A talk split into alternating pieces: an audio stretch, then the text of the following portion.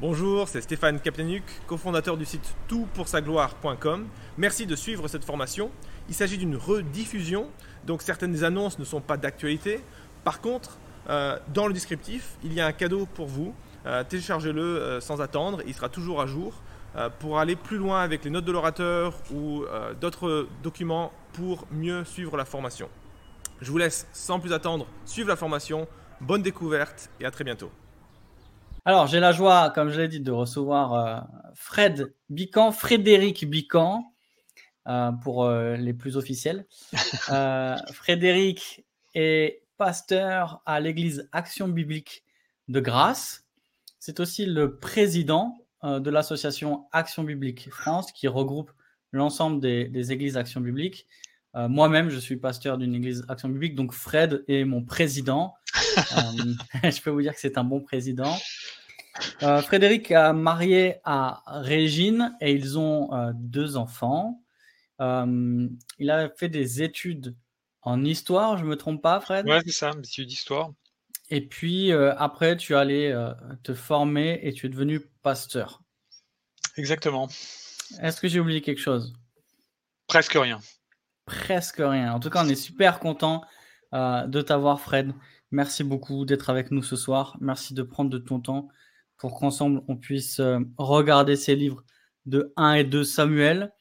Et peut-être juste avant, il me semble qu'on parle de 1 et 2 Samuel, euh, mais euh, à la base, il s'agit d'un seul livre, hein, c'est ça? Tout à fait.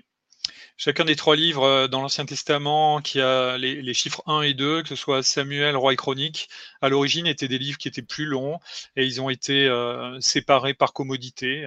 mais, mais à l'origine, il y a le livre de Samuel euh, et pas un et deux Samuel. Euh, et, si tu pouvais nous parler peut-être du, contexte et nous dire à cette période quels sont les enjeux pour le peuple d'Israël? Alors, euh, la période de, 1 et 2 Samuel, en fait, c'est une période de transition et de changement entre une époque durant laquelle il n'y a pas de roi en Israël. Cette époque, elle est vraiment rapportée dans le livre des juges qui précède le livre de 1 Samuel. Euh, durant cette époque, cette époque va depuis euh, de la rentrée euh, du peuple d'Israël dans la terre de Canaan sous la conduite de Josué, et elle vient jusqu'au dernier, au dernier juge.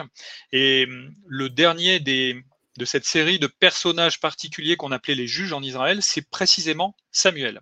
Et Samuel, lui, va être un personnage charnière dans l'histoire d'Israël, puisque c'est par son ministère que Dieu fait passer euh, de la période des juges, qui était une période, une sorte de, théoriquement de théocratie euh, euh, qui passait par les anciennats des villes, des villages, et où chaque tribu était censée se gérer en, essayant d'être fidèle à la Torah. Mais quand on lit le livre des juges, on s'aperçoit que c'est loin d'avoir été le cas à une période plus centralisée sous l'autorité d'un roi. Et il se trouve que Samuel, c'est le dernier des juges qui, lui, va euh, mettre en place les deux premiers rois d'Israël, Saül et David. Hmm. Super, merci beaucoup. Euh, alors, c'est une question que je pose à, tous mes invités. Enfin, tu es le deuxième, mais que je vais poser à tous mes invités. Euh, c'est quoi le message central de 1 et 2 Samuel? Est-ce que, est-ce que tu penses qu'on arrive, ce sont des grands livres chacun, euh, et le, corpus en entier donc, euh, euh, fait plus de 50 chapitres. Hmm. Est-ce que toi, tu arriverais à dire qu'il y a un, message central à l'ensemble des deux livres? Oui, je pense qu'on peut dire que le message central de 1 et 2 Samuel, c'est Dieu qui choisit un roi selon son cœur. Hmm. Voilà. Alors, euh, cette notion-là, elle est, elle est ébauchée déjà dans le personnage de Samuel lui-même, qui est un prophète selon le cœur de Dieu. Et euh, elle annonce euh, le choix de David, qui est vraiment un homme selon le cœur de Dieu, à qui le terme de ouin, et ouin, ça, comment dire, c'est le, le, mot qui veut dire Messie. Hein, Messie et ouin, c'est comment dire, c'est le même mot. Ouin, c'est la traduction française pour dire Messie. Ouin, dans le sens de désigner par une onction divine, Dieu désigne d'une façon particulière. Et Samuel, il est allé verser de l'huile sur la tête de David. Il a ouin de la part de Dieu. Et ça, il me semble que c'est le message central non seulement parce que dans l'histoire du peuple d'Israël, David est un personnage très important, c'est le roi de référence, mais au-delà de lui-même, il y a la notion euh, de Messie euh, et de roi des rois, euh, dont David est un type. Hmm. David annonce le roi par excellence, qui est son plus prestigieux descendant, c'est-à-dire Jésus-Christ. Donc j'ai vraiment le sentiment que le message central de 1 et 2 Samuel, c'est ça, comment Dieu choisit un homme selon son cœur pour diriger son peuple. D'accord. Et est-ce qu'il y, a des, est-ce qu'il y a des thèmes, selon toi, qui sont particulièrement euh, importants? Alors, il y a bien sûr euh, le, le, thème de la royauté, comme tu viens de le dire, mmh. euh, notamment la royauté de, Saül, puis la royauté de, de, David. Mais outre ces thèmes-là, est-ce qu'il y a d'autres thèmes qui te semblent importants de connaître et qui nous aident à comprendre le message de 1 et 2 Samuel? Oui, alors il y a beaucoup de thèmes. Hein. Il faut dire que 1 et 2 Samuel, c'est vraiment une épopée historique, donc c'est un livre qui est très très riche. Moi, je vous encourage vraiment à le lire comme un roman d'aventure. Évidemment, c'est bien plus que ça, mais on, pourrait dire ça. Hein. Euh, le trône de fer à côté, euh, c'est des charlots, hein, euh, parce que au moins, il n'y a, pas besoin d'avoir 4500 personnages pour faire une histoire passionnante. Là, avec quelques personnages, on a vraiment des scènes qui sont à la fois dramatiques, qui sont joyeuses et qui font écho à nos vies. Donc, il y a une vraie richesse avec énormément de thèmes. Cependant, il me semble que euh, on peut évoquer le thème de l'infidélité, réprobation d'un côté, fidélité, bénédiction de l'autre, qui est présent dans la vie de Élie et de Samuel, et aussi dans la vie de Saül et de David, avec des éléments de comparaison, on aura l'occasion d'en parler, qui sont vraiment intéressants. Mais cette notion, elle est là, elle est présente, et elle est d'autant plus présente que elle était euh, euh, disons, euh, elle faisait déjà partie d'un espèce de cycle bénédiction-malédiction qui était dans le livre précédent et dans la période précédente, qui est la période des juges. La période des juges, elle commence avec euh, une période bénie où Josué a fait ce que Dieu lui avait demandé et où il a été agréable à Dieu. Et puis peu à peu, on voit qu'il y a des catastrophes qui sont envoyées dans l'histoire d'Israël et, sur le peuple d'Israël parce que le peuple d'Israël est infidèle. Et plus ça va, plus les événements qui se produisent dans les récits des juges sont catastrophiques, jusqu'à ce qu'il y ait quasiment une tribu qui est entièrement exterminée à cause d'une infidélité, une guerre civile, quelque chose d'atroce, une femme coupée en morceaux, euh, quelque chose de sordide. Et euh, le, livre des juges se termine sur cette phrase euh, dramatique. À cette époque-là, il n'y avait pas de roi en Israël, chacun faisait ce qui lui semblait bon. Et donc, un des enjeux des livres de Samuel, ça va être de montrer ce qu'est la, fidélité que Dieu attend de la part des dirigeants du peuple d'Israël et évidemment du peuple lui-même. Hmm. Un peu dans la même veine, est-ce qu'il y a des, des, des clés herméneutiques Alors, qu'est-ce que j'entends par clés herméneutiques C'est, Ce sont des, euh, des principes qui hmm. nous aident à, à, mieux comprendre 1 et 2 Samuel. Alors, peut-être tu pourrais nous donner euh, des, des principes qui sont euh, communs au livre historique en général, et peut-être des principes qui sont particuliers au livre de 1 et 2 Samuel. à ton avis, quels principes aiderait le lecteur de la parole de Dieu à comprendre euh, le message de ces livres Alors, à mon avis, il y a deux principes qui sont intéressants, mais euh, ils sont, comme tu l'as dit, ils sont pas propres au livre de Samuel. Euh, Dominique Anger en, parle très très bien parce que c'est un spécialiste de ce qu'on appelle la théologie biblique, c'est-à-dire la façon dont le plan de Dieu se révèle au fur et à mesure dans les livres de la Bible pour montrer ce qu'il a prévu d'accomplir en Jésus-Christ. Et évidemment que là, on est dans la période qui précède la venue de l'incarnation du Messie. Donc, euh, bien sûr, le Fils de Dieu existe déjà, mais il n'est pas encore sur terre comme euh, les récits des évangiles vont nous le montrer. Et on est donc dans une, période qui montre euh, le déploiement du peuple du plan de Dieu en prévision de la venue du Messie. Donc, le principe de la théologie biblique, c'est-à-dire discerner le plan de Dieu au fur et à mesure dans les livres qu'on lit pour l'objectif qui est que Christ accomplisse toute chose et qu'ensuite Dieu soit glorifié, ça c'est un premier principe qui me semble présent dans le livre de Samuel. On voit que euh, le livre de Samuel fait régulièrement référence à la souveraineté de Dieu. C'est Dieu qui choisit les hommes, c'est Dieu qui les conduit à faire ce qu'il veut qu'ils fassent. Et euh, c'est Dieu qui envoie à son peuple à la fois les bénédictions et les épreuves selon sa pleine souveraineté, selon le plan qu'il a décidé. Donc ça, c'est un premier élément qui me semble important. Euh, le deuxième qui est associé, c'est ce qu'on appelle le principe de la typologie. David, euh, en tant que personnage, en tant que roi assez particulier, c'est euh, dans l'imaginaire collectif du peuple d'Israël, David, c'est le roi par excellence. Imaginez un mélange pour les Français de, Louis XIV, de Saint-Louis et de Charlemagne. Et là, vous avez euh, le personnage David, quoi, et même de Robin des Bois, puisque avant d'être roi, il a été chef de bande. Donc, il y a vraiment tous les aspects d'un personnage extrêmement romanesque et très brillant. Et hum, quand vous lisez les autres euh, livres historiques, d'ailleurs, euh, les rois sont mesurés à l'aune de la fidélité de David, en disant mmh. il a été, ce roi a été fidèle entièrement comme David son père, ou il n'a pas été fidèle comme David. C'est vraiment euh, le roi fidèle par excellence. Eh bien, il annonce un roi encore plus roi que lui, le roi des rois, le seigneur des seigneurs, est bien plus fidèle que David ne l'a été, puisque David étant un homme, et un et deux Samuel nous le montre, euh, il n'a pas toujours été fidèle, loin de là, et il a entraîné euh, son propre règne et, euh, l'histoire d'Israël dans, des, situations assez dramatiques à cause de sa désobéissance, on va avoir l'occasion d'en parler, mais néanmoins, par son statut de roi, par sa fidélité, il annonce de façon typologique, c'est ce qu'on appelle un type de Christ, c'est-à-dire que euh, il y a une partie des caractères que Dieu dans sa révélation nous montre dans la vie de David et dans la personne de David qui préfigurent euh, ceux qui vont être pleinement dans la personne de Christ une fois qu'il sera incarné. Et euh, euh, si vous voulez, euh, pour comparer, euh, on pourrait dire de la même manière que les sacrifices de l'Ancien Testament annoncent le sacrifice de la croix, le roi David annonce le roi des rois. Hmm, ouais, on va, on va d'ailleurs en, reparler tout à l'heure. Ce sera une clé qu'on utilisera quand on abordera un, des épisodes de 1 et 2 Samuel. une autre question que j'ai que j'ai l'habitude de, de poser qu'est-ce qu'il manquerait selon toi à la Bible si 1 et 2 Samuel ne s'y trouvaient pas? Euh, Quel est l'apport particulier? Et alors peut-être je précise ma question. Euh, surtout quand on voit les liens, parfois les recoupements euh, entre les livres de Samuel, des rois ou des chroniques. Mmh. Est-ce qu'il y a quelque chose de particulier au livre de Samuel?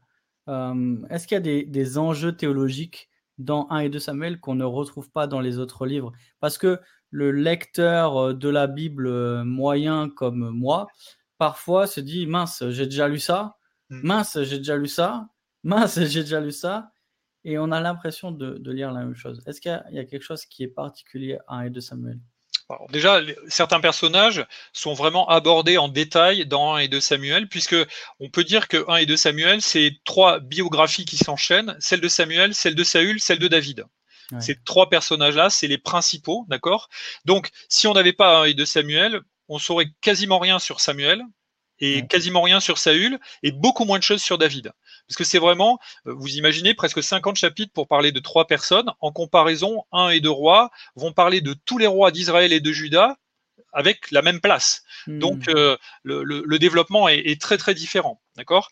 Ensuite, il y a cette notion quand même de recherche d'un roi par excellence. Alors je sais que dans un et deux rois et puis dans Chronique, cette notion elle est vraiment discutée.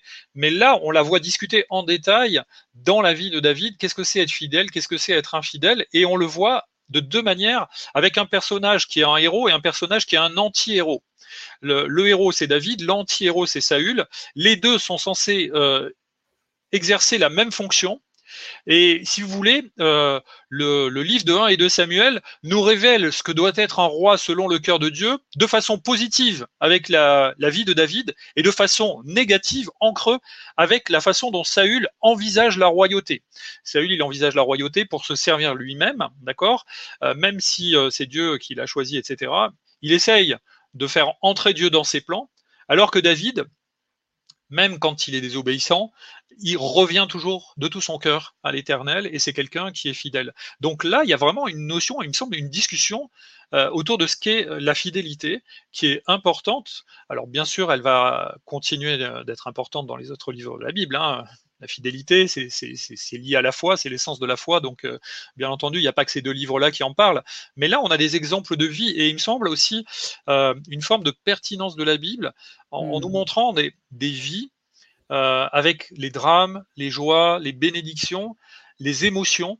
Euh, je crois que c'est vraiment très très présent dès le début, hein, avec euh, l'histoire de Anne, cette femme euh, qui est en souffrance parce qu'elle n'a pas d'enfant et qui crie à l'Éternel, l'Éternel l'exauce et elle lui donne et, il lui donne pardon un enfant qui va être un personnage charnière dans l'histoire d'Israël, mmh. euh, quelqu'un qui évoque un petit peu la, figure de, Moïse et qui est considéré euh, euh, dans le reste de l'Ancien Testament comme, comme une référence et comme un juste aux, yeux de Dieu. Bien sûr, je mets des guillemets à juste, hein, pas qu'il était juste par lui-même, mais il a été fidèle, Dieu a suscité un, serviteur qui lui était agréable.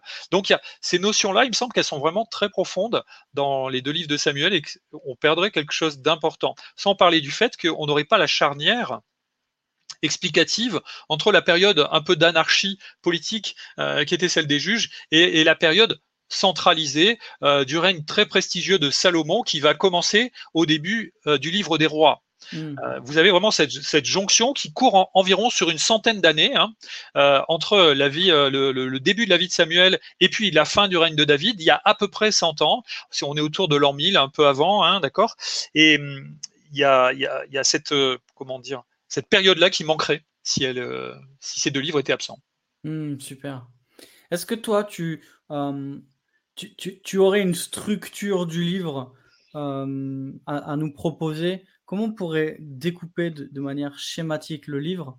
Et qu'est-ce que cette structure, elle nous dit? Comment elle nous aide à, résumer peut-être toute l'histoire des deux livres en quelques phrases? Qu'est-ce que tu dirais? Je dirais que le livre, le 1 Samuel, démarre avec la situation donc qu'on connaît, que j'ai décrite à propos des juges, c'est-à-dire Israël est dans une situation d'infidélité, euh, où il n'y a pas vraiment d'autorité euh, de référence, et l'histoire commence avec euh, des sacrificateurs qui ne font pas leur travail et qui sont infidèles. Élie et ses deux fils. Hmm. Élie, il ne faut pas confondre avec le, prophète qu'on qui est, beaucoup plus célèbre et qui a été le vis-à-vis du roi Akab. Hein. Là, Élie, ça s'écrit sans E, et L-I. Et euh, ce, sacrificateur euh, et ses deux fils euh, ne sont pas fidèles et ils vont être remplacés par quelqu'un que justement qui va être fidèle et qui est le prophète Samuel. Donc le début tout le début de l'histoire, c'est la mise en place de Samuel, de son ministère et la façon dont Samuel va ramener le peuple d'Israël à la fidélité. Et ça va pas se faire en quelques mois.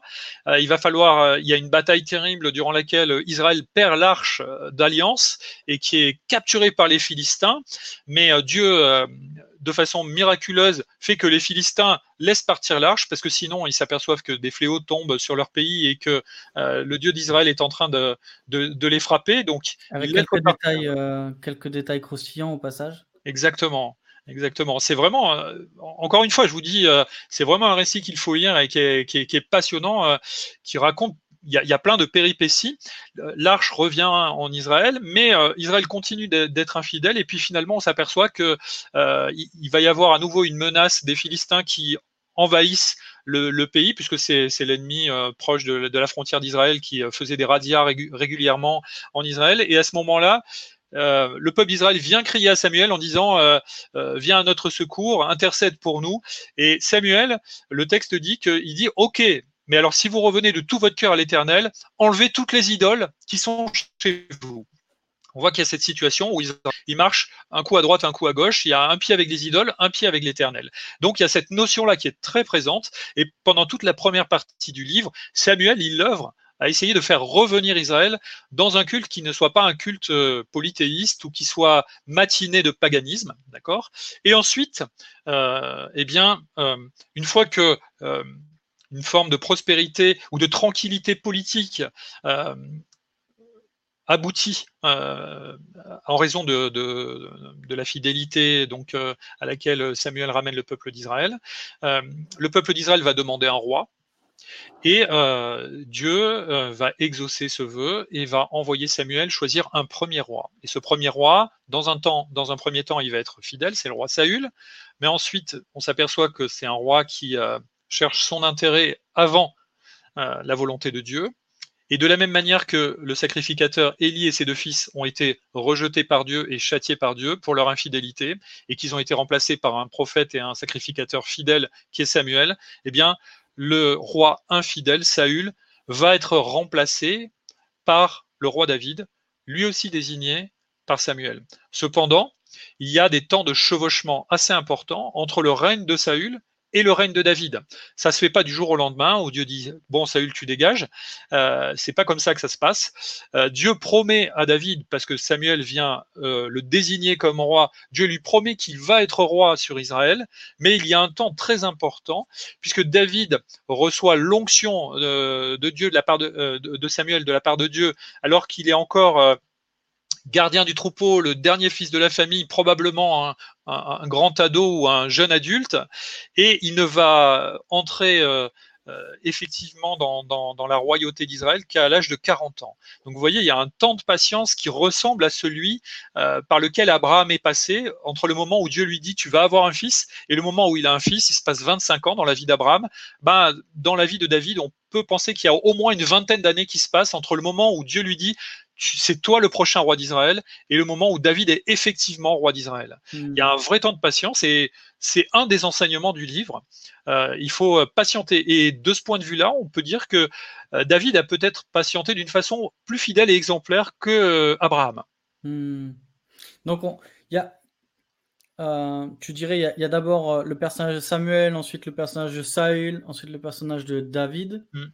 Et au milieu, il y a des, il y a des chevauchements euh, à l'intérieur de, ces grandes parties. Puis peut-être une dernière partie euh, avec euh, l'ascension de David, le déclin de David. Enfin, on voit qu'il y a un, mouvement comme ça, même si mm. David reste le roi selon le cœur de Dieu. mais tu nous en diras plus tout à l'heure. Justement, on, voit des tensions dans le livre et tu en as parlé alors en termes de, en termes de chevauchement. Il y a des, des tensions entre Élie et Samuel d'un côté euh, et entre Saül et David. Mm. Euh, ces deux passages entre, euh, je dirais, un mauvais serviteur et un, et un meilleur serviteur. qu'est-ce que ces tensions, elles nous apprennent dans le livre? Et, et, à ton avis, qu'est-ce que, qu'est-ce que le livre met en relief qui peut nous servir de, de leçon aujourd'hui?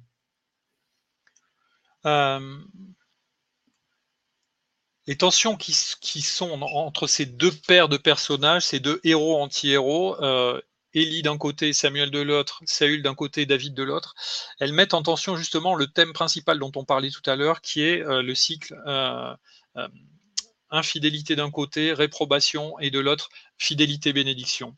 Euh, c'est vraiment frappant quand vous regardez aussi bien le personnage de David que le personnage de Samuel, ils sont fidèles, ils sont fidèles à Dieu et ils sont fidèles à leur propre détriment. Par mmh. exemple, le personnage de Samuel, alors qu'il est encore enfant dans le temple, il doit aller annoncer à Élie que Dieu va le maudire à cause de son infidélité. C'est pas hum, comment dire, une situation confortable.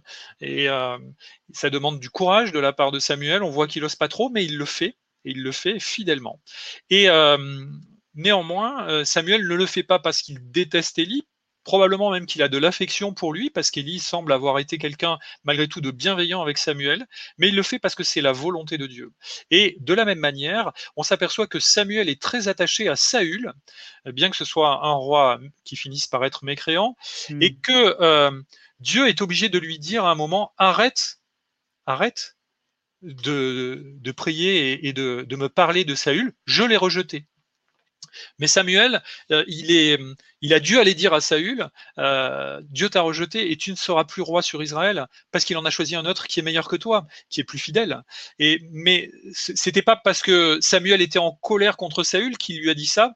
Il lui a dit ça parce que Dieu lui a demandé de le dire. Et c'était quelque chose qui était difficile. Et d'ailleurs, c'était même quelque chose qui était périlleux parce que Saül était un homme violent. Et on voit qu'une fois qu'il a été au pouvoir, euh, euh, rien ne l'a arrêté. Il a commis certains massacres, il a massacré euh, notamment une partie des sacrificateurs parce qu'il les soupçonnait d'être des partisans de David quand il pourchassait David. Et donc Samuel aurait pu craindre pour sa vie, néanmoins il a été fidèle. De la même manière, David, qui pourtant a été désigné officiellement par le personnage le plus prestigieux de, l'histoire de, l'histoire de l'époque, qui est Samuel, le prophète Samuel. Il est désigné pour être roi sur Israël, et à chaque fois qu'il est confronté à Saül et qu'il pourrait s'emparer du pouvoir par la force, David refuse de le faire parce qu'il dit je veux respecter celui que Dieu a oint avant moi et c'est pas à moi de porter la main sur lui.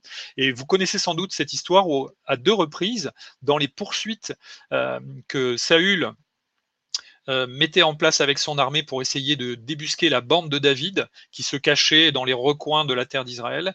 À deux reprises, Saül a été endormi euh, dans des situations où David, à proximité, aurait pu lui ôter la vie, et David, à chaque fois, a refusé de le faire, alors que son entourage l'incitait à le faire en disant Ça y est, c'est l'Éternel qui te le livre, vas-y, frappe-le. Eh bien, on voit que, donc, Samuel, comme David, sont fidèles et recherchent la volonté de Dieu à leur propre détriment. Alors que les fils d'Élie, qui ont été réprouvés, qui étaient sacrificateurs, se servaient de leur rôle de sacrificateur pour se servir en premier dans les offrandes du peuple et coucher avec les femmes qui venaient consulter l'Éternel euh, au niveau du tabernacle. Hmm. Donc, en fait, ils se servaient de Dieu à leur intérêt. Et quand on regarde le règne de Saül, c'est la même chose. Il essaye de se servir de Dieu comme de quelqu'un qui va lui donner le pouvoir, la richesse et asseoir son autorité sur Israël, mais il ne se préoccupe pas de la volonté de Dieu si la volonté de Dieu euh, doit passer avant ses intérêts propres. Hmm. Excellent. J'avais une dernière question, mais peut-être euh, ma question c'était le rapport entre 1 et 2 Samuel et le Nouveau Testament. Mais je te propose que cette question, on la distille euh, à travers tous les passages que, que, je te propose d'aborder maintenant. Alors, euh, je regarde la caméra. C'est vrai que je regarde pas souvent la caméra, c'est un peu compliqué. Elle est, elle est pour moi en hauteur, mais je, je suis avec vous. si vous avez une Bible à proximité, prenez-la et ouvrez-la euh, au début du livre de 1 Samuel. Parce qu'on va regarder ensemble quelques passages, on va faire référence euh, à certains versets. Bien évidemment, on ne va pas lire les passages, ça demanderait trop de temps. Mais donc, pour des soucis de, de, facilité, pour que vous puissiez suivre avec nous, prenez votre Bible, ouvrez-la, et puis on va regarder ensemble quelques passages euh, clés des lettres de, pas des lettres, des livres, pardon, de Samuel. Alors, je te propose, Fred, qu'on commence avec euh, le cantique d'Anne. Alors, Anne, c'est cette femme du début du livre dont tu parlais qui, euh, qui a crié à l'Éternel parce qu'elle ne pouvait pas avoir euh, d'enfant et qui a promis à l'Éternel de lui consacrer son fils si il lui donnait ce qu'elle ce qu'elle demandait. Euh, il y a ce passage aussi. Alors, 1 et 2 Samuel, je ne sais pas euh, ce que tu en penses, mais euh, je trouve ça plein d'ironie. Il y a, y a plein d'ironie, il y a des choses qui sont parfois assez saugrenues, des fois des choses qu'on n'oserait même pas trop dire en prédication ou écrire. certaines plus loufoques que d'autres, notamment avec le passage du, de l'arche chez les, chez les Philistins. Mais avec cette histoire d'Anne, on a aussi euh, euh, Ellie qui. Euh, c'est Ellie hein, qui, pense qu'elle est, ivre. Ouais. Et on a ce magnifique cantique, donc c'est les dix premiers chapitres, les dix premiers versets du chapitre 2. Hmm. alors, qu'est-ce que tu peux nous dire qui est, que tu retiens dans ce, dans ce cantique-là?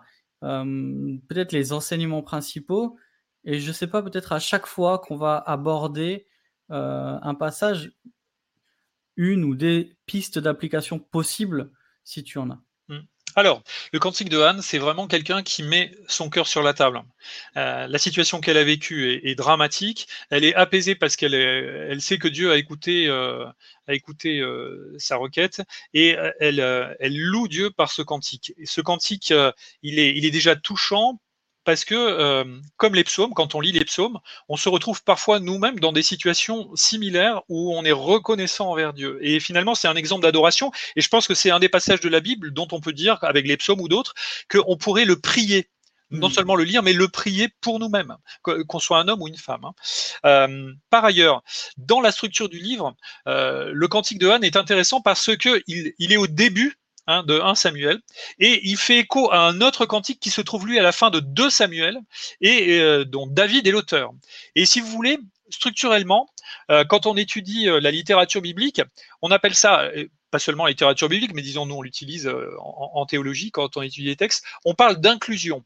L'inclusion, ça veut dire que quand vous avez deux formes littéraires similaires qui se retrouvent et qui qui se retrouvent de part et d'autre d'un ensemble littéraire. Et là, c'est les deux livres de Samuel. Ça commence par un cantique, ça finit plus ou moins par un cantique. Hein. c'est le, chapitre 23, euh, je crois, de, de, Samuel, qui est le, cantique de David. Donc, c'est presque la fin. Euh, et si vous voulez, ça souligne euh, l'homogénéité, l'ensemble littéraire qui est au centre. Et ça marque les choses comme deux balises, deux références, et deux personnages dont la piété est agréable à Dieu et qui crient à lui pour le mmh. louer, pour l'adorer. Et ça, c'est vraiment important. Par ailleurs, le cantique de Anne, tout à l'heure, on a parlé de la typologie en disant David, il préfigure, il annonce euh, le roi des rois, le seigneur des seigneurs, qui d'ailleurs va être son descendant. Hein. Euh, Jésus, c'est le fils de David par excellence, c'est un des titres messianiques de Jésus, eh bien, euh, Anne, euh, on peut rapprocher son cantique du cantique qu'on appelle le Magnificat, le cantique de Marie, qui est euh, dans, l'évangile de Luc.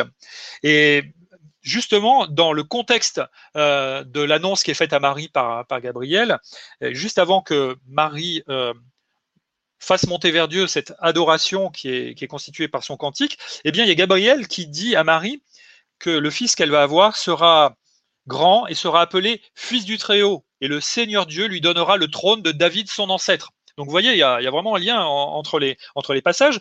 Marie elle-même, dans Luc 1, 54, 55, elle dit, elle parle de Dieu et dit, elle dit, il a secouru Israël, son serviteur, il s'est souvenu de sa bonté, comme il l'avait dit à nos ancêtres, en faveur d'Abraham et de sa descendance. Donc elle est en train de faire référence de façon euh, à, la fidélité de Dieu, ce que Dieu promet, il l'accomplit. Et elle a conscience que le, l'homme qui va, naître d'elle, eh bien, est euh, ce Messie tant attendu euh, dans l'histoire d'Israël. C'est-à-dire qu'il y a une notion prophétique. Cette notion prophétique, on la retrouve dans le cantique de Anne, parce que, regardez, peut-être que, euh, peut-être que ça, nous, on n'y pense pas toujours parce qu'on se dit, bien sûr, Samuel, ça parle des rois. Alors Anne, dans, alors attendez que je ne dise pas de bêtises. Non, alors je. Oui, c'est ça. Dans 1 Samuel 2.10, voilà ce qui est écrit. Les ennemis de l'Éternel trembleront. Du haut du ciel, il fera gronder son tonnerre contre eux. L'Éternel jugera les extrémités de la terre. Il donnera la puissance à son roi et il relèvera la force de celui qu'il a désigné par onction. Mais à l'époque où elle écrit ça, il n'y a pas de roi. Hmm. On est dans une dimension qui est prophétique et qui ressemble à, cette dimension prophétique aussi dans le Magnificat de Marie, puisque elle a conscience que le Messie va venir, mais au moment où elle prie, eh ben, le Messie n'est pas encore euh, euh, venu sur terre. Voilà. Donc il y a ces notions-là. On pourrait dire plein d'autres choses, mais euh, on, veut, on veut étudier aussi les passages qui vont suivre. Mais il y a ces deux aspects-là. L'aspect d'adoration, de piété qui est profonde, et en même temps, Dieu est glorifié comme le Dieu qui accomplit sa volonté, qui tient ses promesses et qui, euh, ces cantiques, aussi bien le cantique de David que le cantique de Anne, invite à adorer ce Dieu qui est parfaitement fidèle alors que nous avons bien du mal à l'être. Hmm, magnifique, magnifique. Euh, peut-être un deuxième passage que, je voulais voir avec toi. Alors, c'est euh, plutôt deux chapitres. je pense à 1 Samuel 13 hmm. et 1 Samuel 15 qui nous relate deux incidents euh, par lesquels en fait la royauté de, Saül est rejetée. Alors, est-ce que tu peux nous dire ce qui se passe dans 1 Samuel 13 et 1 Samuel 15 euh, Pourquoi Dieu rejette Saül comme roi euh, Qu'est-ce que ça montre de la manière dont, dont Saül considérait Dieu? Alors, bah, ça illustre ce qu'on disait tout à l'heure. Euh, il y a deux, événements qui se passent. Dans un, dans 1 Samuel 13, il y avait un sacrifice qui devait être offert avant. Hein, donc c'était une manière de, glorifier Dieu de le mettre à la bonne place, c'est-à-dire avant toute chose, ce que Samuel, le, prophète et, sacrificateur, avait réappris à faire au peuple d'Israël quand il partait en guerre. Il suffit pas de trimballer l'arche euh, en tête du peuple pour que Dieu soit d'accord avec ce que vous faites. Il faut lui témoigner une fidélité sincère et cette, cette fidélité, elle implique que vous respectiez la Torah. La Torah, c'est-à-dire les cinq premiers livres de la Bible écrits par Moïse et que les Israélites possèdent et qui sont censés appliquer. Dans euh, la Torah, donc, il y a des sacrifices, mais euh, euh, les sacrifices ne peuvent être faits que par des descendants d'Aaron. Si vous regardez, il y a une, stricte organisation de tout ce qui est la gestion du culte, la façon dont on s'approche de Dieu, etc. Le, Dieu trois fois saint, on, ne s'en approche pas comme ça parce qu'on a envie de s'en approcher. Ceux qui le font le font au péril de leur vie. Et donc, il y a une économie, si vous voulez, de la façon d'approcher de Dieu. Euh, les Lévites sont une tribu qui est choisie pour gérer tout ce qui concerne le culte, mais parmi les Lévites, seuls les descendants d'Aaron ont le droit d'offrir des sacrifices euh, à Dieu de la part du peuple. Or, Saül doit, doit mener une bataille importante, et tant que le sacrifice n'a pas été offert, il ne peut pas partir au combat. Et dans 1 Samuel 13, qu'est-ce qui se passe? Il s'impatiente et au lieu d'attendre l'arrivée de Samuel qui est en retard, en tout cas aux yeux de Saül, Saül dit bon, allez, euh, ça suffit d'attendre. Il offre lui-même le sacrifice en disant ben, je, fais, je fais cela. Et c'est quelque chose qui est désagréable à Dieu. Qui est désagréable à Dieu. On, peut le voir euh, plus loin. Vous avez euh, dans, le livre des rois un roi qui a essayé d'offrir lui-même un sacrifice dans le temple. Il a été frappé de la lèpre. Il a hmm. dû sortir en courant du temple et il a fini toute sa vie lépreux. Parce qu'il s'était attribué un rôle dans la façon d'approcher de Dieu qui n'était pas le sien. Être roi et être sacrificateur, c'est deux choses différentes. Vous savez, on, dit que la démocratie, c'est le principe de séparation euh, de trois pouvoirs, l'exécutif, le législatif et le judiciaire. Eh bien, dans l'Ancien Testament, vous avez la séparation des pouvoirs qui est voulue par Dieu pour aider son peuple à être fidèle et pour éviter qu'un seul homme euh, n'ait entre ses mains tous les règnes du pouvoir. Et donc les sacrificateurs ne pouvaient pas régner sur Israël, mais les rois ne pouvaient pas offrir de sacrifice. Et il y a encore un troisième personnage qui est le sauce quand les deux précédents sont infidèles, c'est le prophète qui arrive euh, de, là où Dieu le choisit et qui vient en général mettre en confrontation euh, ces deux autres personnages. Et ces trois pouvoirs-là, en général, ils sont assumés par des personnes qui sont différentes. Saül, il n'a pas tenu compte de cette séparation des pouvoirs et on voit qu'il est vraiment dans la dynamique de euh, c'est mon intérêt, donc tant pis pour ce que Dieu demande. Mais c'est ça. Est-ce que tu dirais pas, euh, euh, est-ce que tu dirais pas qu'ici Saül en quelque sorte considère le sacrifice comme une espèce de d'amulette ou hmm. comme un, acte magique par lequel il, s'approprierait la, force de Dieu ou, ou par lequel il invoquerait la victoire euh, de Dieu. C'est, très juste le terme que tu employais d'amulette. Et, encore une fois, j'ai, vraiment le sentiment que dans le cycle de Samuel qui est au début, par rapport à Élie, euh, il y a des choses qui préfigurent ce qui se passe ensuite dans les règnes de Saül et de, et de David. Parce que Israël, avec les fils Ophni et Phiné, qui étaient euh, les fils désobéissants de Élie, euh, a perdu une bataille justement parce qu'ils avaient considéré que l'âge de l'alliance était une amulette. Hmm. Et ils, se sont dit, ben, on fait venir l'âge de l'alliance euh, alors qu'ils étaient infidèles, alors que Dieu avait dénoncé leur infidélité. Ils ont fait venir l'âge de l'alliance sur le champ de bataille en pensant que ça serait suffisant pour vaincre les Philistins. Et il s'est passé tout le contraire. Dieu a été contre le peuple d'Israël et il a fait en sorte que les Philistins gagnent. Et pour Saül, c'est la même chose. Euh, il pense privatiser Dieu ou le forcer à entrer dans ses plans ou ses intérêts à lui euh, par euh, en faisant un sacrifice, euh, etc. Et, et, eh bien, ça marche pas mieux qu'avec les fils d'Élie. c'est ça. Dieu désapprouve et rejette Saül. C'est ce qu'on voit aussi au, chapitre 15. Mm. ici, il y, a une, il y, a une, guerre. L'Éternel avait demandé à, à Saül de, de, vouer par interdit absolument tout mais Saül ne tient pas compte de ce que dit l'Éternel. Alors, qu'est-ce que fait Saül et, qu'est-ce que qu'est-ce que lui reproche Samuel encore une fois? En fait, Saül, c'est un négociateur. Saül, dans sa relation avec Dieu, il négocie alors que David, il confesse. C'est-à-dire, il dit sa foi. Il reconnaît sa foi et sa fidélité, son attachement euh, prioritaire, ultime, absolu à Dieu. Saül, lui, il négocie. Si vous permettez, si tu permets, j'ai eu l'occasion d'écrire un article dans Évangile 21 qui s'appelle Saül versus David, quelle repentance devant Dieu. Et vraiment, on s'aperçoit que dans 1 Samuel 15, Saül, il négocie, mais euh, lisez ça, c'est presque amusant si c'était pas dramatique. Euh, euh, il commence par dire Ah oui, oui, quand Samuel le rejoint, j'ai fait tout ce que l'Éternel m'a ordonné. Après, Samuel lui dit Ah bon mais c'est quoi alors J'entends les bêlements là du troupeau. tu étais censé tuer tout le troupeau? Ah oui, mais ah non, alors attends, non, mais ceux-là, j'ai gardé les meilleures bêtes pour les offrir plus tard en sacrifice. Et Samuel, il dit, mais euh, Dieu euh, préfère l'obéissance au sacrifice. Et puis après, euh, Saül essaye de négocier en disant, oui, mais tu comprends, le peuple m'a forcé, c'est pas moi, moi en fait, mais il voulait pas, etc. Et puis quand finalement, au bout du compte, Samuel arrive à lui faire admettre en disant, mais tu as été désobéissant, infidèle à Dieu, Saül dit, ok, bon, mais quand même, reste avec moi, bénis-moi, parce que il faut que tu, tu soutiennes mon autorité euh, vis-à-vis du peuple. Et il insiste. Et en fait, on n'a pas l'impression que Saül soit vraiment repentant. Il, a hmm. l'impression que le péché qu'il a fait n'est pas très grave. Et, de ce fait, euh, Dieu dit, euh, je regrette d'avoir d'avoir désigné Saül comme roi, parce qu'il n'est pas fidèle et je, l'ai rejeté et je vais choisir quelqu'un selon mon cœur qui sera, qui sera vraiment fidèle. Et là, on parle de David. Il parle de David. Donc, il y a vraiment cette notion-là.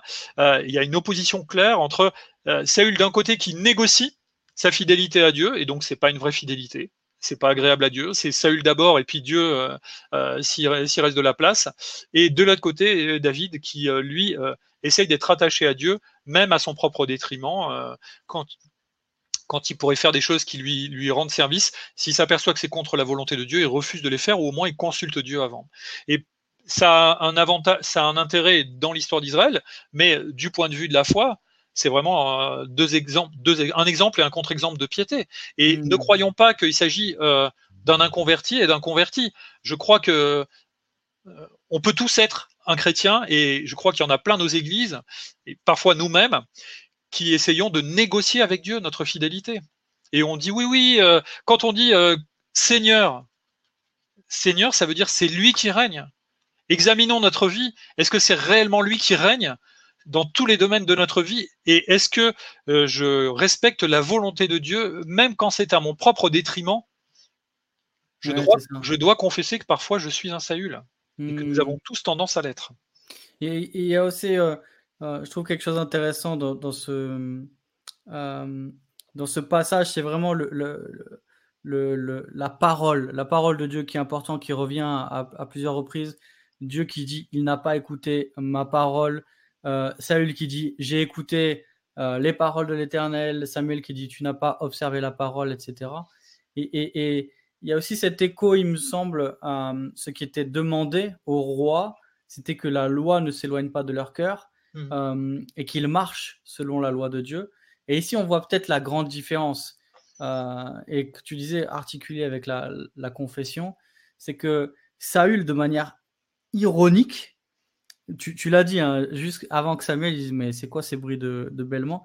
Il dit Sois béni de l'éternel. Donc Saül, qui dit à Samuel Sois béni de l'éternel. J'ai observé la parole de l'éternel. C'est un peu comme. j'ai eu l'impression, moi, quand j'ai lu ça, c'est un peu le, le, le, le, le, gamin à qui on a dit de pas prendre des bonbons. J'ai pris la main dans le sac, ouais. Il a pris la main dans le sac, il dit Tu vois, maman, je t'écoute, hein. Mais j'ai eu cette impression-là. Et, et il n'écoute pas la voix de l'éternel et il se justifie.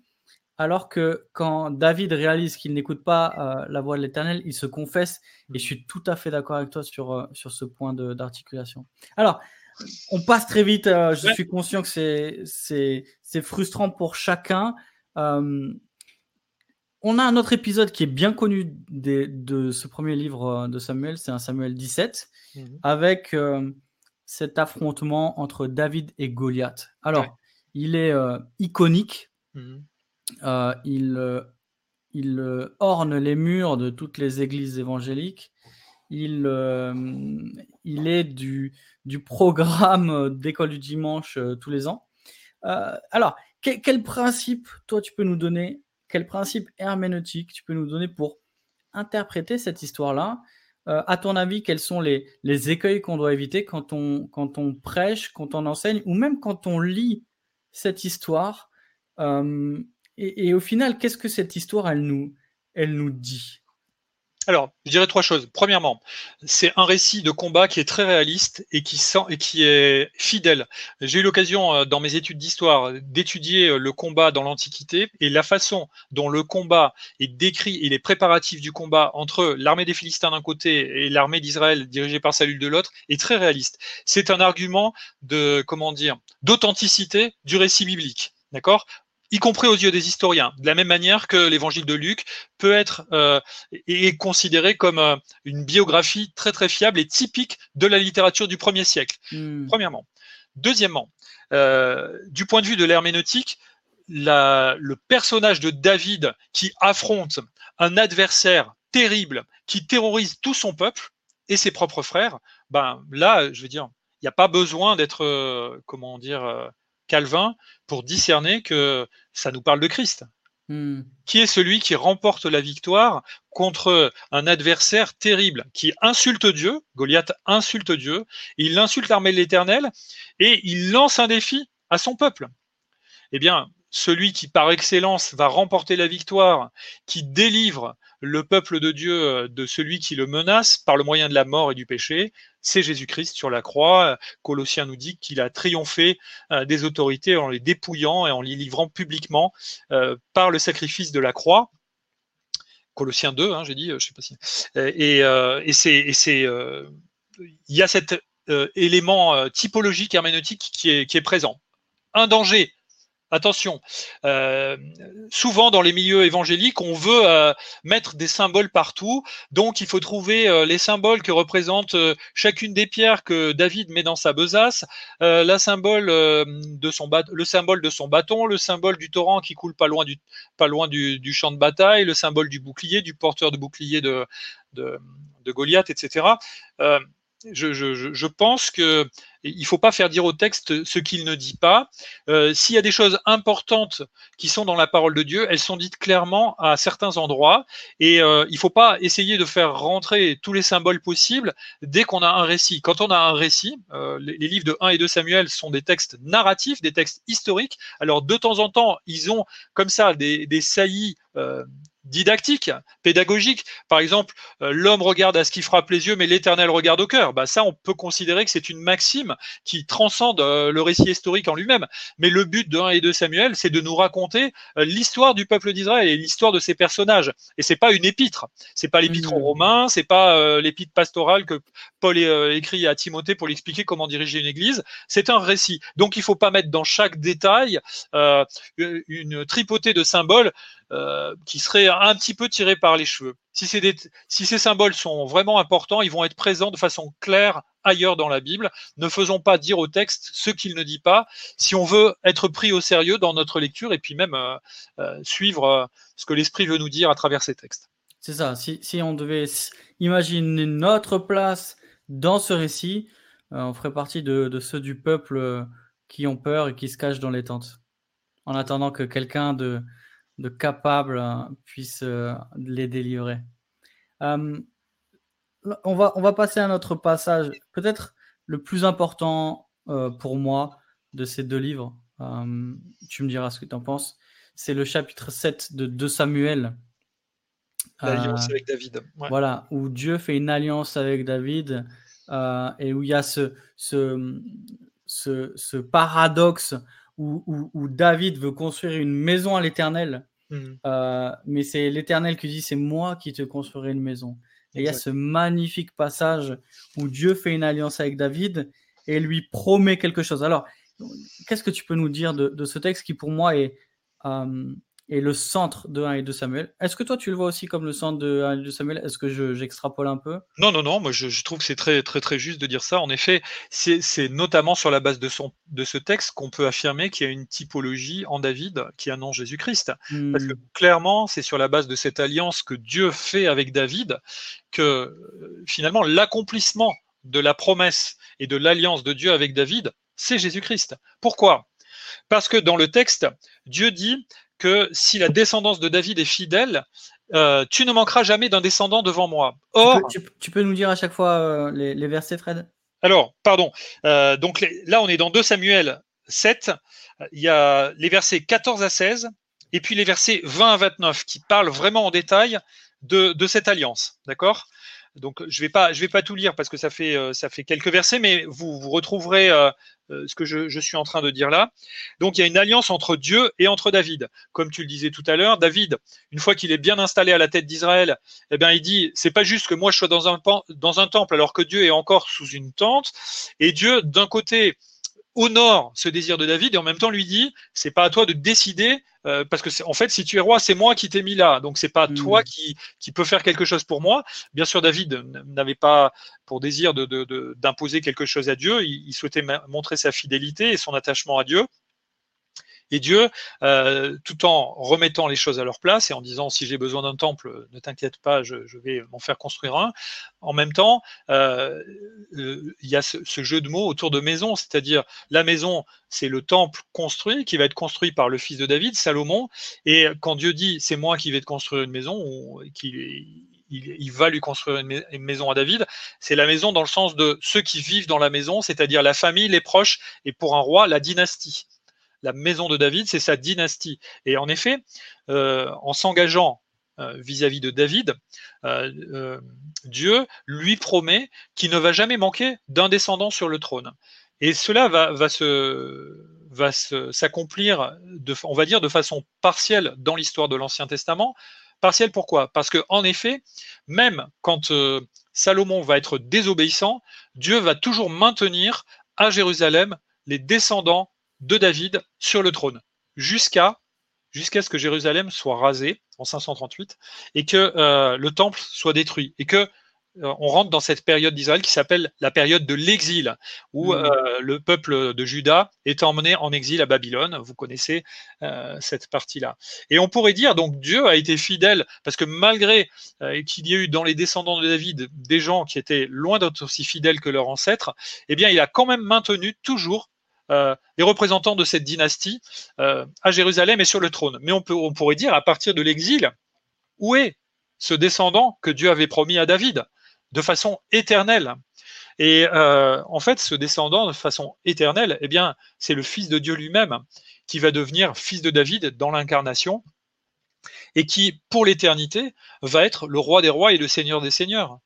Et si vous regardez la façon dont la Bible parle de Jésus euh, dans le Nouveau Testament, le terme de fils de David le désigne régulièrement, c'est un, terme messianique. Par exemple, dans Matthieu 9, 27, mais dans plein d'endroits, dans les synoptiques, ce, terme de fils de David, ce titre de fils de David désigne Jésus.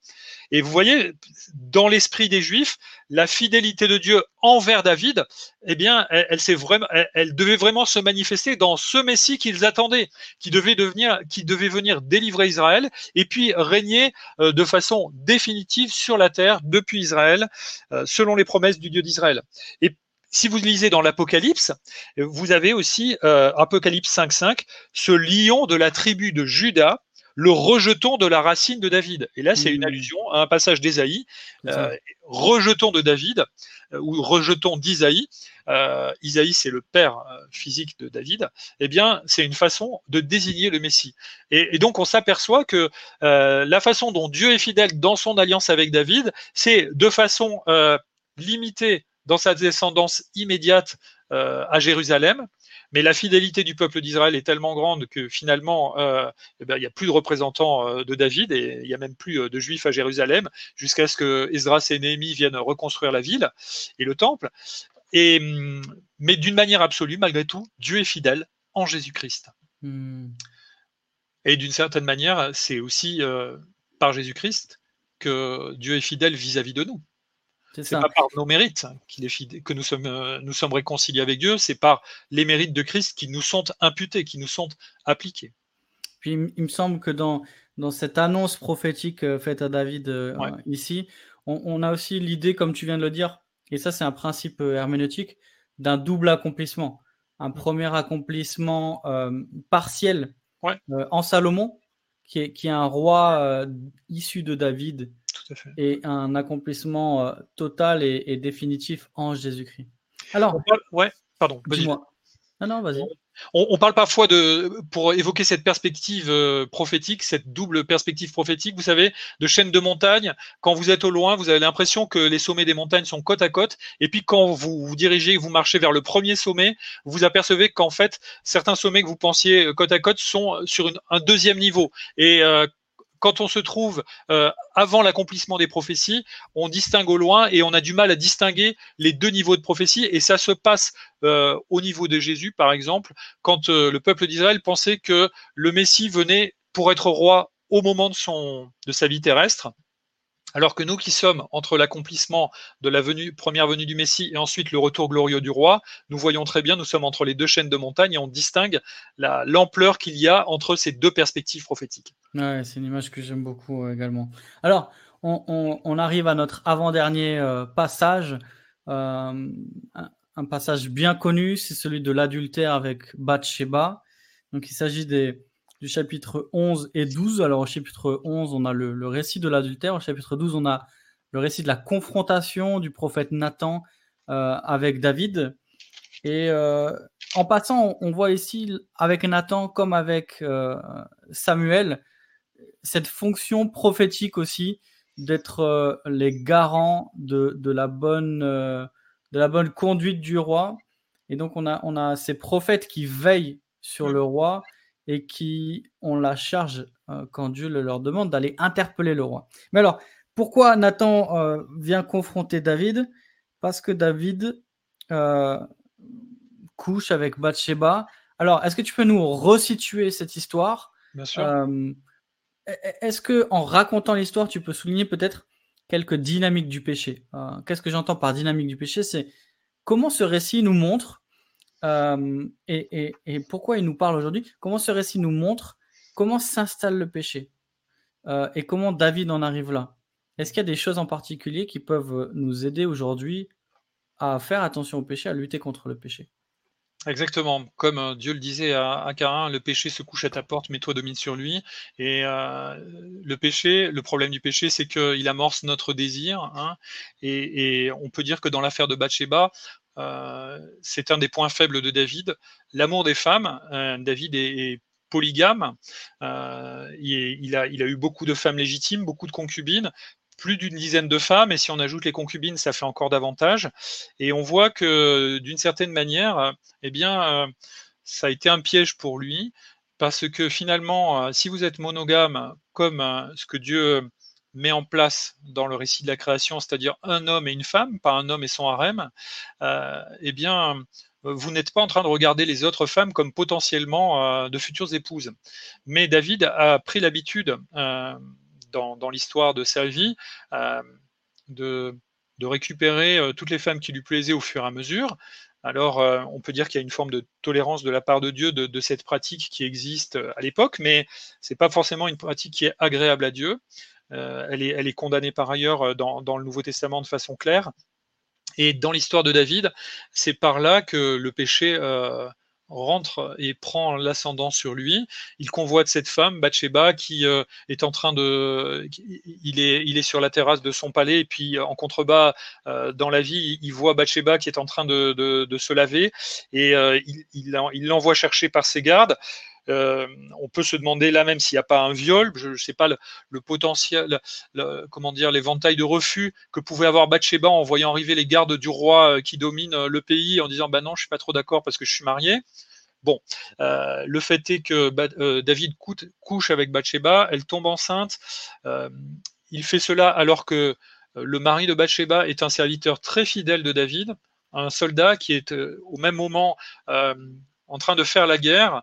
Et euh, David fait revenir euh, Uri, le mari de Bathsheba, en espérant, et il le fait revenir pour euh, une cause, une excuse qu'il trouve, il le fait revenir à Jérusalem alors que le reste de l'armée continue, continue de combattre, pour, en se disant, bah, il va aller coucher avec sa femme en rentrant et au moins ça masquera le fait qu'elle est tombée enceinte alors qu'il était absent.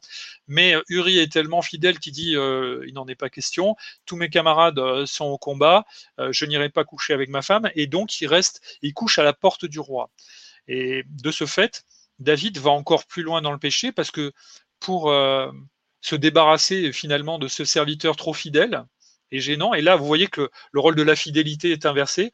David, jusqu'à présent, était celui qui était fidèle, par contraste avec Saül. Et là, c'est celui qui est typiquement infidèle à l'égard de quelqu'un qui, lui, est très fidèle envers lui.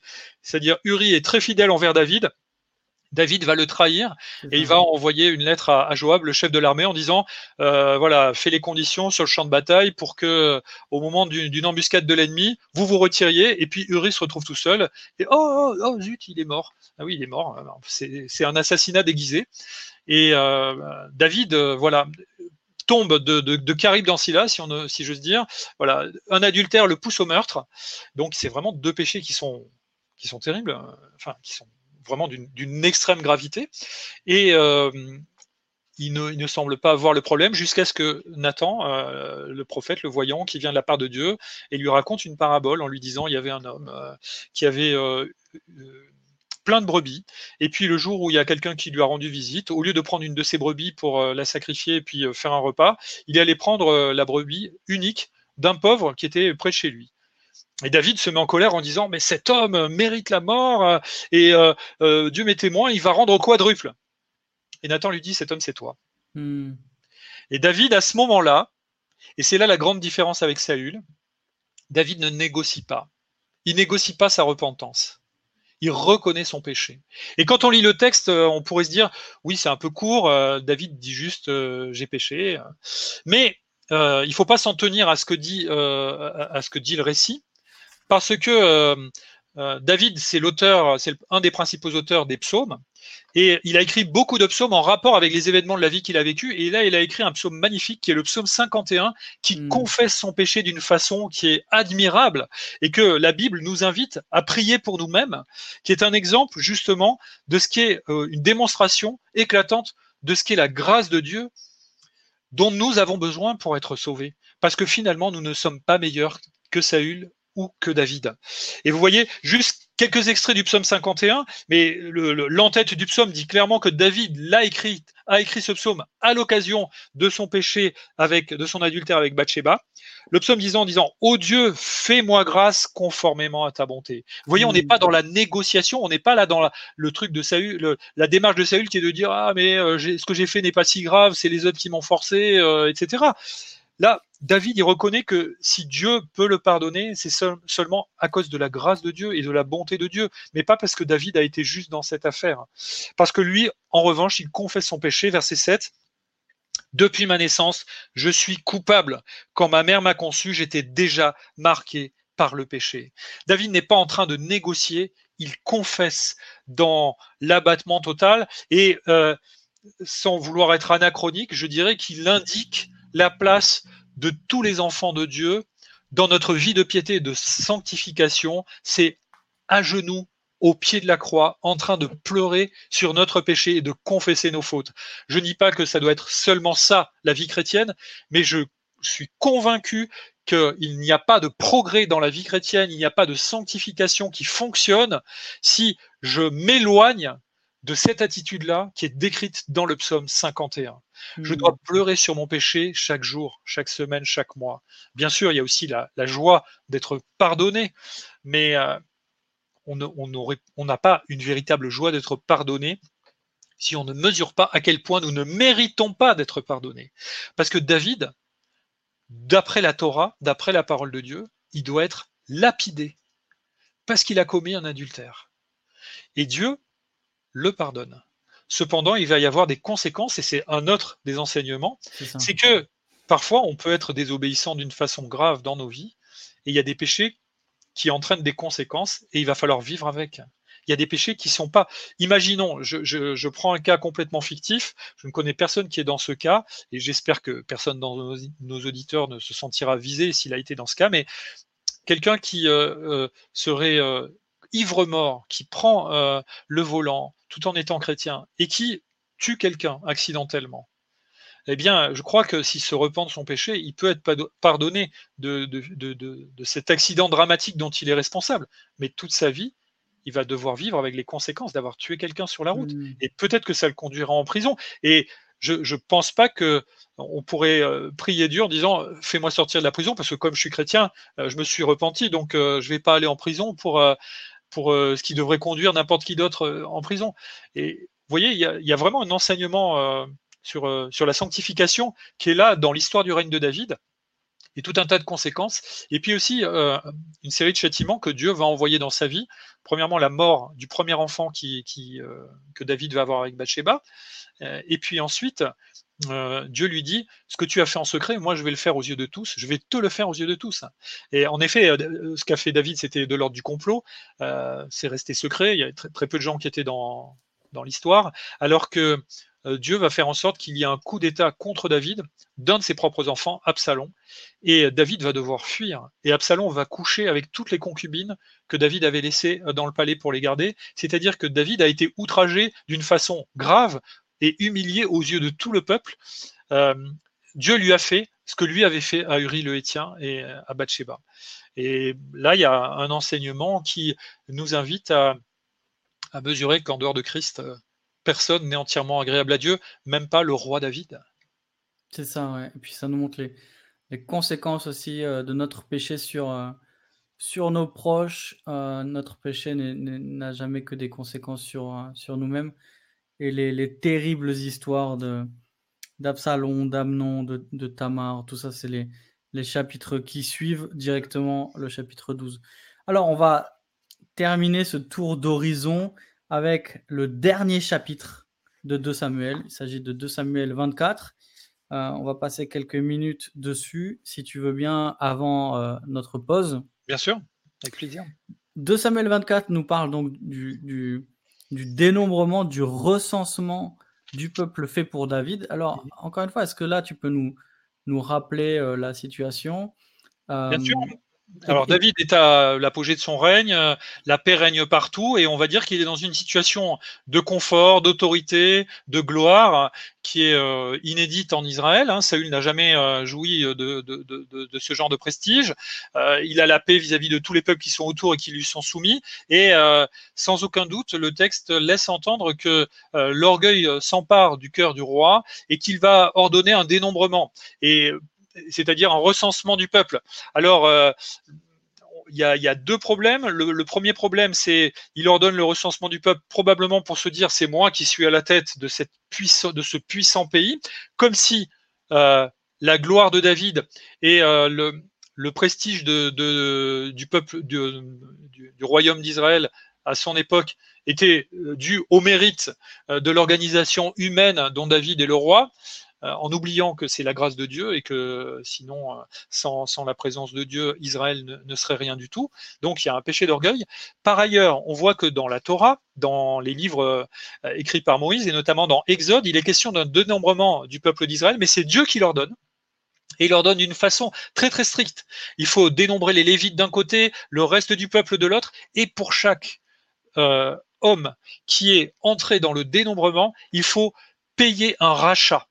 Hmm. C'est-à-dire qu'il y a un, impôt qui montre que, en fait, chaque membre du peuple de Dieu appartient à Dieu et pour qu'il ait le droit de vivre, il faut qu'il y ait un paiement qui soit fait pour montrer cette relation de dépendance. N'oublions pas que euh, le Nouveau Testament nous dit qu'on est libéré de l'esclavage du péché, mais qu'on est esclave de Christ. Hein. Euh, des fois, nos, Bibles françaises traduisent par serviteur, mais doulos en grec, c'est le même mot qui dit esclave. On est esclave de Christ. Et ça, c'est quelque chose euh, de glorieux et de bienfaisant parce qu'on est ici euh, cohéritier avec Christ, etc. Mais on est esclave. Et cette notion de je vous ai racheté de l'esclavage d'Égypte pour que vous soyez mon peuple, eh bien, elle était montrée à l'occasion du dénombrement. Et là, euh, dans le dénombrement que David ordonne, il n'est pas du tout question de glorifier Dieu en disant c'est nous qui sommes ton peuple, on t'appartient et c'est toi, c'est à toi qu'on doit tout. David est en train de se dire waouh, c'est moi le roi de ce peuple nombreux. Et c'est tellement grave que Joab, qui pourtant n'est pas un parangon de fidélité par ailleurs. Hein, c'est un des personnages secondaires euh, assez violents euh, de, ce récit de 1 et de Samuel. Il a commis au moins deux meurtres par intérêt, etc. Il a commis un coup d'État. Donc, c'est pas quelqu'un qui habituellement insiste pour suivre la volonté de Dieu. Là, il est effrayé de l'ordre du roi. Ils disent ah que que l'Éternel multiplie le peuple, mais euh, pourquoi le roi veut-il faire pécher le peuple de cette manière-là? On s'aperçoit néanmoins que dans le récit, il y a un deuxième niveau qui euh, se trouve au niveau de la volonté de Dieu. et que c'est Dieu qui fait en sorte que David euh, ordonne ce recensement et ce dénombrement.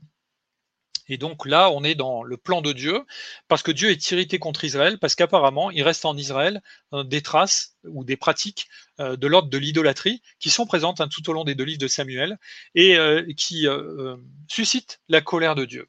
Et donc, dans le déroulement de ce dénombrement, qui va être qui va pas aller jusqu'au bout parce que Joab a conscience de faire quelque chose de grave, donc euh, il n'est pas très empressé de, faire, euh, de faire le dénombrement. David euh, finit par s'apercevoir que ce dénombrement est un péché. Il se repent et encore une fois, Dieu envoie son prophète Nathan pour dire eh ben, écoute, tu as péché, tu dois choisir entre trois fléaux. Donc c'est soit la guerre, soit la peste, soit alors attendez, j'ai marqué les trois, mais ça m'est sorti de l'esprit là. Désolé. Euh, C'est au verset 12. La famine, voilà, il y a la famine, trois ans de famine, trois mois de guerre ou trois jours de peste. Voilà, c'est ça, merci. Euh, donc, euh, David dit Je ne veux pas tomber entre les mains des hommes, je préfère être entre les mains de Dieu qui est compatissant, qui est plein de compassion. Et donc, il choisit la peste. La peste va frapper il y a un fléau terrible qui va frapper, qui va en fait tuer tellement de monde que euh, le dénombrement n'aura plus de sens, puisque une grosse partie du peuple dénombré va mourir. 70 000 hommes, si je, me souviens bien. C'est ça. Donc, euh, ce fléau terrible, et ce fléau, euh, un terme y est mis parce que David vient offrir un sacrifice en intercédant pour le peuple. Et il vient offrir un sacrifice sur une montagne qui est vraiment à proximité de la ville de Jérusalem de l'époque, qui est le mont Morija, sur lequel ultérieurement le temple sera construit. Donc, euh, vous voyez là aussi, il y a une préfiguration de l'intercession vis-à-vis de Dieu pour le péché du peuple. Et euh, les deux livres de Samuel se terminent par le succès de l'intercession et Dieu qui écoute cette intercession. Euh, je vous lis le dernier verset, la fin du dernier verset. Alors l'Éternel se laissa fléchir en faveur du pays et le fléau qui frappait Israël s'arrêta. Et hmm. vous voyez là encore une fois, il y a euh, euh, David en tant qu'intercesseur, sans aucun doute, préfigure le véritable intercesseur qui lui n'avait pas péché, hein, contrairement à David, et qui va intercéder auprès de Dieu en faveur de son peuple, qui est Jésus-Christ. Magnifique. Puis il y a ce verset aussi que je trouve magnifique, euh, verset 17. David, voyant l'ange qui frappait parmi le peuple, dit à l'Éternel, Voici, j'ai péché, hmm. c'est moi qui suis coupable, hmm. mais ces brebis qu'ont-elles fait Que ta main soit donc sur moi et sur la maison de mon père? Exactement. Vous voyez là que euh, ça illustre vraiment que David, euh, même dans l'adversité, euh, il n'est pas comme Saül en train de négocier il, reconnaît son péché, il est prêt à être puni à la place du peuple, et lui et sa maison, et c'est grave hein, ce qu'il dit, hein. il est prêt à subir finalement ce que Saül a subi, c'est-à-dire euh, la famille de Saül exterminée, écartée de la royauté, parce qu'il a commis un péché grave. Il est prêt à assumer ça, euh, mais euh, Dieu, de ce point de vue-là, ne, l'exauce pas, et il va agréer son sacrifice. Alors juste, le prophète, c'était Gad, Gad, pas Nathan, pardon. Nathan, c'est celui qui dénonce Bathsheba. Pardon. Gad, c'est. Dernière question avec la pause, avant la pause, pardon, euh, une question courte. Est-ce que tu as, des, euh, est-ce que as des commentaires ou des livres à, à, conseiller à nos auditeurs pour les aider à comprendre ces livres de 1 et de Samuel? Peut-être tu peux dire ce qui te semble le plus pertinent et puis quand nous on fera un article, on mettra le reste de la bibliographie. Oui, tout à fait. Alors, à ma connaissance, il n'y a pas de, il de commentaires français récents sur euh, les livres de Samuel. En tout cas, j'ai cherché dans les grandes collections, j'en ai pas trouvé. Moi, ce que je vous conseille, parce que je trouve que c'est très bien fait et que c'est fait par un, serviteur de Dieu qui est fidèle, un pasteur euh, réformé du, du 19e siècle qui s'appelle Frédéric Godet. Et il y a une édition qui a été rééditée actuellement chez les éditions Impact qui s'appelle La Bible annotée. Et un des volumes de la Bible annotée, qui s'appelle la Bible annotée Ancien Testament 3, eh bien, euh, présente le texte de la Bible avec des annotations et des commentaires qui sont vraiment euh, pertinents, assez pointus et très utiles pour la compréhension du texte. Et ce volume, il, il regroupe Josué, Juge, Ruth et 1 et 2 Samuel. Donc ça, c'est un des ouvrages que je vous recommanderais. Un autre ouvrage, c'est l'introduction à l'Ancien Testament aux éditions Excelsis par Longmad et Dillard. Hmm. C'est pas dédié à l'étude des livres des Samuel, mais vous trouverez des introductions très très bien faites sur chacun des livres de l'Ancien Testament. Il existe quelque chose de semblable avec Carson et Mo sur le Nouveau Testament, et c'est vraiment des ouvrages que je vous recommande si vous avez, euh, si vous envisagez euh, d'étudier sérieusement un livre, parce qu'ils vous donnent des, des, introductions assez pointues. D'ailleurs, parfois, ils vont fouiller très loin. On n'a pas besoin de, de, toutes les infos qui sont données, mais elles sont vraiment euh, précieuses. Et puis, peut-être un dernier ouvrage qui est le nouveau, commentaire biblique des éditions Emmaüs. Il date un peu, euh, c'est pas un ouvrage récent, mais il est utile parce qu'il présente euh, finalement un, une lecture commentée euh, de tous les livres de la Bible, de la Genèse à l'Apocalypse, et euh, ben, sur certains passages difficiles, ça peut dégrossir les choses et nous aider à, mieux comprendre, parce que dans ces deux livres de Samuel, il y a des passages qui sont vraiment choquants, qui sont difficiles à assimiler, et des fois, euh, je vous cache pas qu'à la lecture des chapitres, on se dit mais qu'est-ce que je vais pouvoir enseigner avec ça, hein, notamment par exemple le viol de de, Tamar par son demi-frère. Euh, euh, voilà, on a, on a besoin de s'appuyer euh, sur des sur des commentaires qui nous aident à dégrossir et, à envisager les choses utiles pour pas se laisser arrêter par le drame qui, qui, se déploie sous nos yeux à la lecture de certains textes. Ah super. Puis moi j'ai aussi grandement bénéficié de la lecture de chez Excelsis aussi de la théologie de l'Ancien Testament de Bruce Walke. Euh, qui va beaucoup plus loin que, l'introduction, c'est normal, et qui fait euh, carrément un commentaire des, sections de 1 et 2 Samuel. C'est vraiment une, lecture euh, édifiante. Alors, Fred, tu restes avec nous. Merci beaucoup déjà pour tes réponses qui étaient à la fois claires, concises et vraiment édifiantes pour nous aujourd'hui. Donc, merci Fred.